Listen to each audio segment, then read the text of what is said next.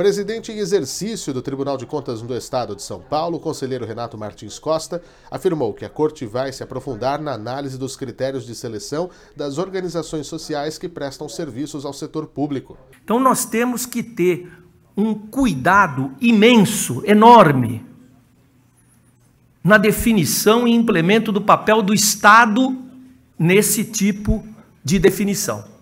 As secretarias de saúde das prefeituras, a Secretaria da Educação, de Assistência Social, nós nos transformaremos em verdadeiras agências de controle e regulação. Nós vamos ter que definir critérios de contratação.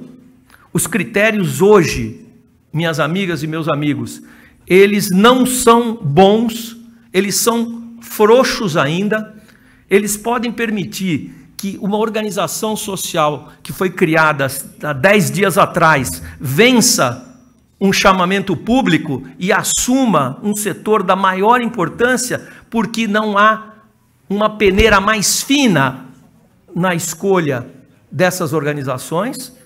Isso permite que pessoas inescrupulosas e, eventualmente, até setores criminosos se apossem de entidades dessa natureza para uma modalidade muito mais sofisticada de crime. Dados do TCESP revelam que só em 2022, Estado e municípios fiscalizados pela Corte repassaram 35 bilhões de reais a entidades do terceiro setor. O conselheiro declarou que tais parcerias são essenciais para a sociedade, mas ressaltou que esses instrumentos devem ser monitorados. A afirmação foi feita durante a sexta etapa do ciclo de debates com agentes políticos e dirigentes municipais em Campinas.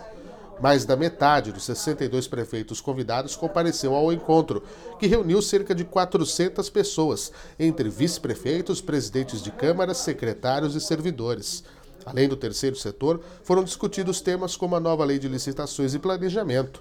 O prefeito de Campinas, Dário Saad, elogiou o caráter pedagógico do ciclo. Mais do que um caráter talvez punitivo, um caráter de apontar irregularidades, existe também a boa vontade de orientar, a boa vontade de discutir com os gestores públicos é, como melhorar a, as suas contas, Prefeito de Jaguariúna e presidente do Conselho de Desenvolvimento da Região Metropolitana de Campinas, Gustavo Reis, apontou ainda a importância do Índice de Efetividade da Gestão Municipal, IEGM, indicador criado pelo TCESP para medir a eficiência das administrações locais como ferramenta de gestão. Esse mecanismo que nos dá um direcionamento e um norte para onde a gente deve caminhar e que faz essa aferição anualmente. E cada prefeito está tendo o privilégio de receber esse manual individualizado, em que mostra como é que estão sendo gastos os nossos recursos públicos e de que maneira que nossos secretários estão trabalhando